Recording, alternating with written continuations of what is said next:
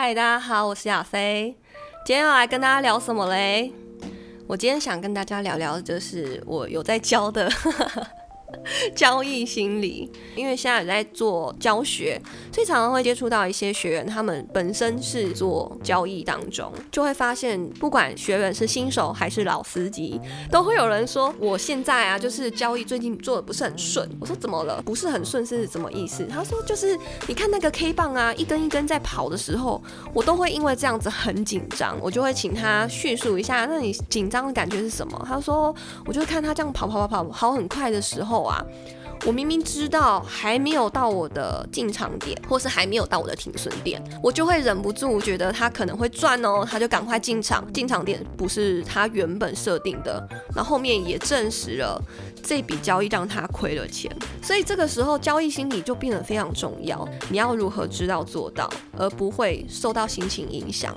那这里呢，我觉得也可以跟大家分享一下，就是帮个案做咨询的时候。给了他们哪一些技巧？第一个就是当你 K 棒一根一根跑的时候，然后你忽然间受到你以前过去的经验影响，然后你幻想它，对我这边用的是幻想，没有错，就是幻想。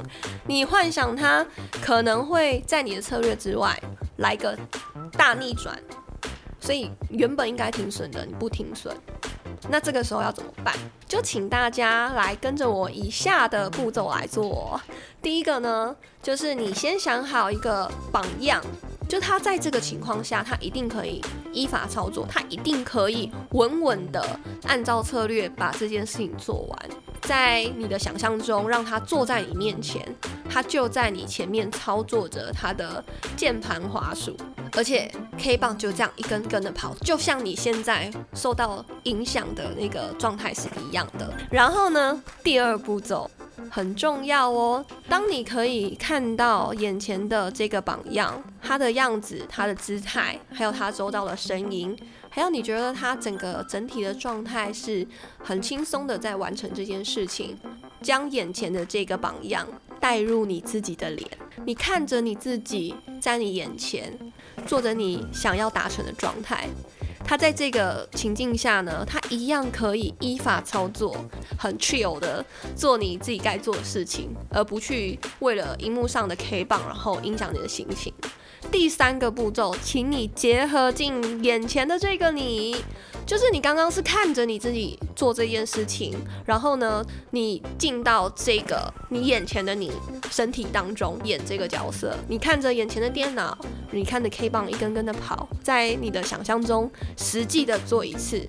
那最后一个步骤就是你再抽离，回到现实当中，想象一下未来的任何时刻，你都可以照着刚刚你再操作一次，该进场就进场。